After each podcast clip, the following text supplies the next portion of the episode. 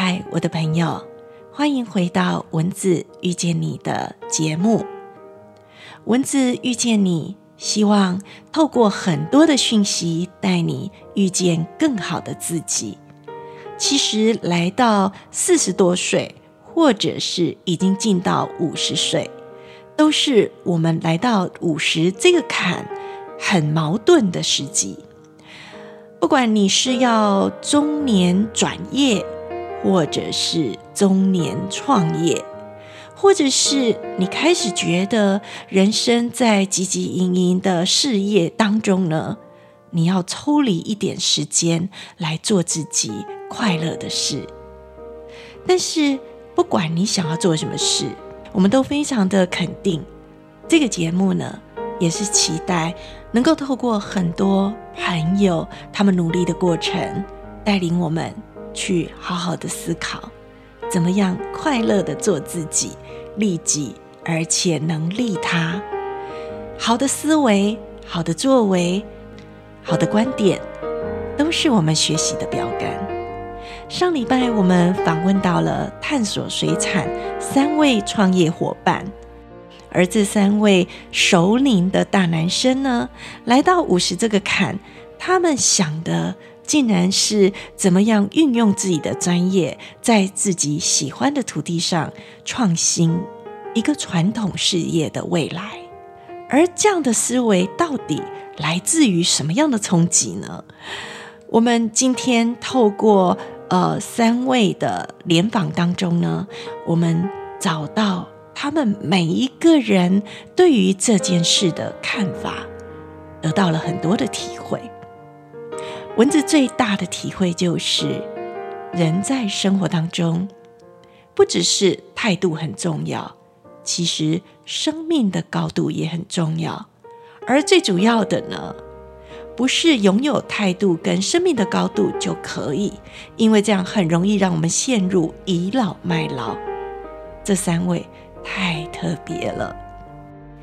他们竟然有着千禧世代跟 Z 世代对于整个地球永续这样的胸怀跟观点，怎么爱护地球？怎么爱护资源？怎么结合年轻人，把最好的一个事业经营分享给所有愿意回乡的朋友？我们先来听个音乐，待会呢，我们一步一步来进入三个男生的。创业世界。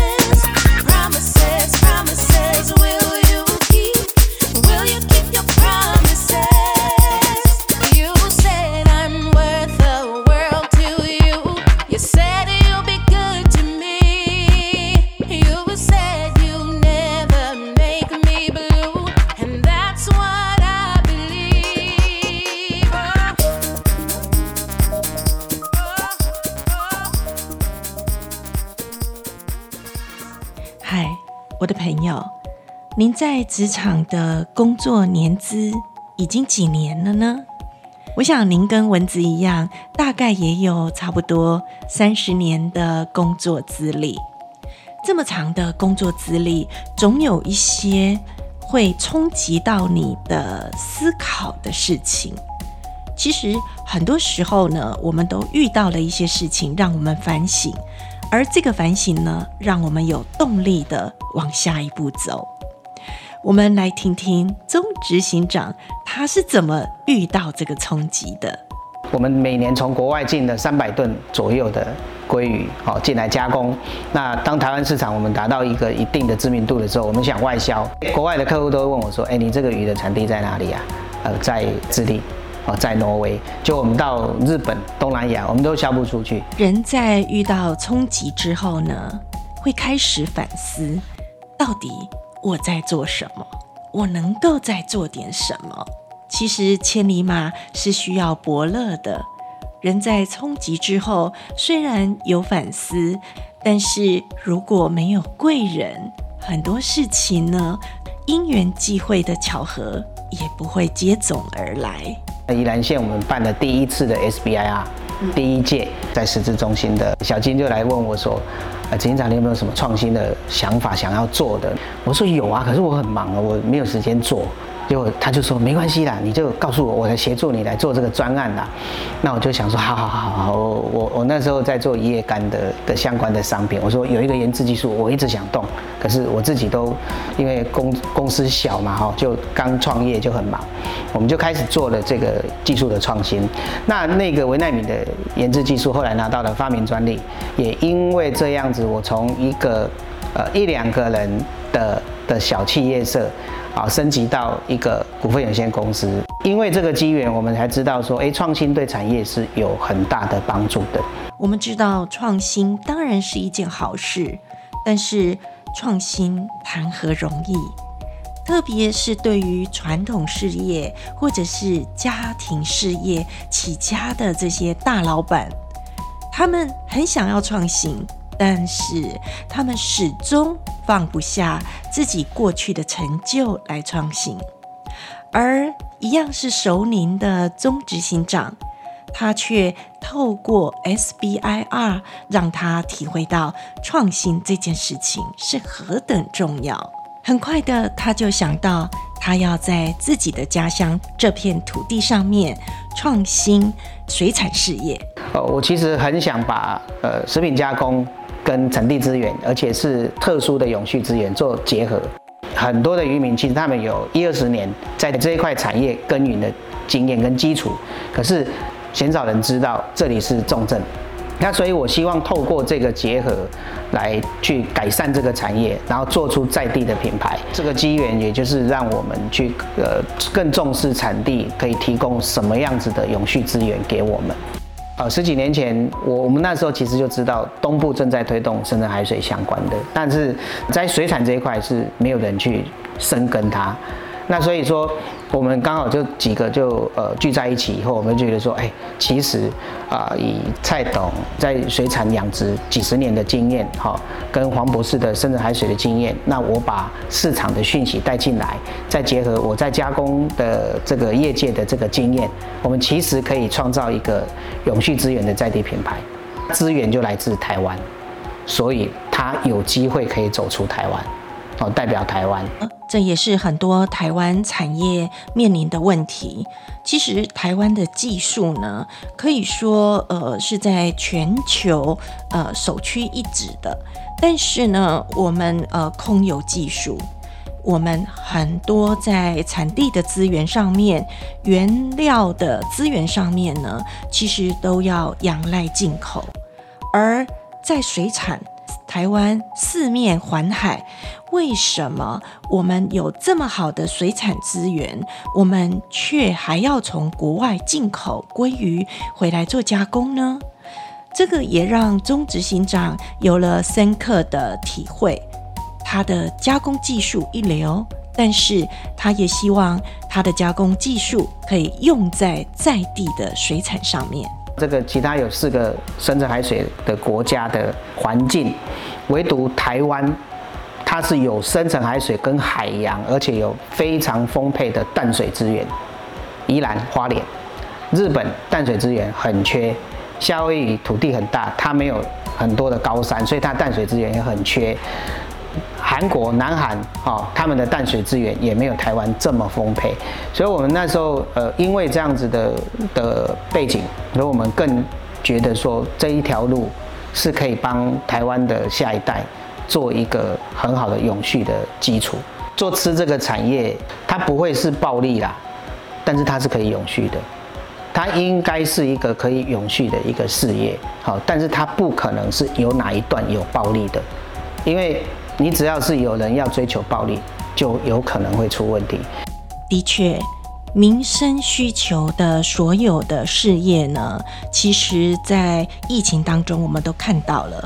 不管怎么样，我们得活下去，所以它是一个细水长流的产业，但是它绝对不是一个暴利的产业。有了这样的一个理念，暴富，加上团队的专业。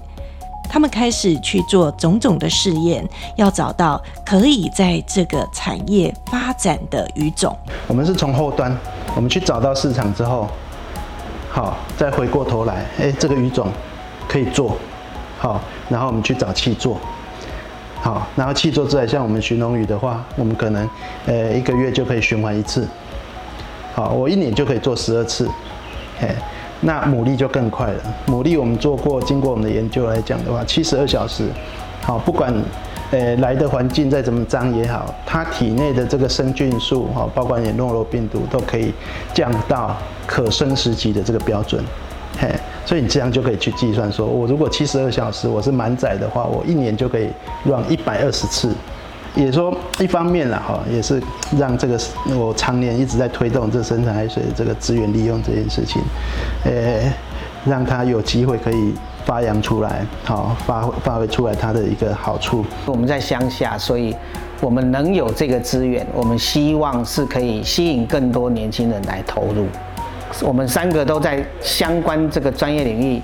有深耕的一二十年以上的基础，我们是更希望找一个永续经营的年轻的团队进来，大概这会走，好，然后把这个产业做起来。那当然，这个也符合呃现在政府在讲的说在地创生，希望青年回村。那你青年回村，你必须让他有一个他可以永续经营事业的基础啦。哦，这是我们创立这家公司，我们三个最核心的一个共同的价值。正在听节目的你。您是宜兰或花莲在地的人吗？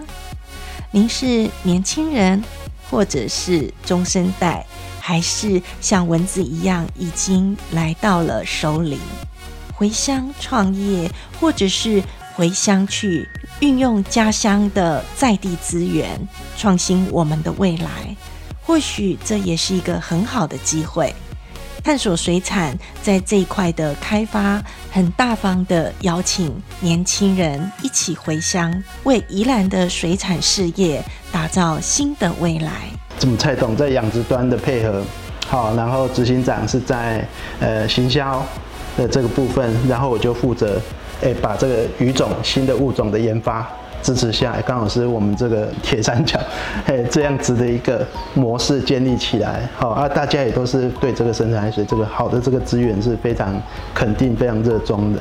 今天听了很多中执行长以及黄秉义博士，他们对于深层海水以及在地创生的一些理念跟实际作为。其实我们也很想知道，蔡启麟董事长从养殖事业起家，对于呃过去在养鱼跟现在跟着团队一起渔产价值。他的看法又是什么呢？咱探索水产的愿望，就是希望会当甲咱的台湾饲养技术做一个相关的一个提升，来来甲咱的饲养哦变成一个世界之光哦，大家会当伫饲养来赚到钱哦，啊会当不提升咱台湾的这个饲养的这个技术，哦世界看到咱。老板都喜欢年轻人有创新的作为，有勇气，有很多新的 idea。但是这些东西呢，实际用在事业发展上面呢，或许有那么一点冒险。而我们看到三位首领的大男生，直接把首领的自己投入创新的行列，这真是一个很特别的案例。因为在职场上呢，呃，大部分的大老板想要创新，又害怕搞砸了。所以那个拉锯战呢，往往是一个传统事业能不能开出新的火花的一个紧箍咒。而这三位大男生，他们抛弃了包袱，然后已经闯出了一点点小小的成就，而把这个成就回馈给乡土，回馈给有兴趣回乡的青年，从在地创生去创新未来。未来我们看到他们的产业会越来越好。在采访的过程当中，不管是蔡启林董事长，或者是黄秉义博士，或者是钟正南执行长，他们都很开心地告诉我们，其实他们的鱼很快的在全国的全联超市上面就要上架喽。听到这个消息，我们也觉得很开心。这么好的鱼，这么安全的鱼，这么好的风味，它不再是一个故事。我们从聆听文字去采访的这两集的故事当中呢，实际就可以品尝到这么好的滋味，就在你家旁边的超市呢。我们期待在第三季就能够在全联超市买到探索水产的鱼，我们一起来验证。探索水产，他们利用深层海水所努力的过程，是不是如同这两集听到的故事这么的有价值呢？我想我们吃了就知道了。今天的节目你还喜欢吗？熟龄创业这个主题呢，蚊子也很喜欢。如果听节目的朋友，您也是熟龄创业的伙伴，或者是您正在犹豫下一步该怎么走？我们一起漫步我们的生活，让蚊子遇见你，带着每一位来宾的生活价值，我们一起学习，一起成长，一起遇见更好的自己。我们下回见。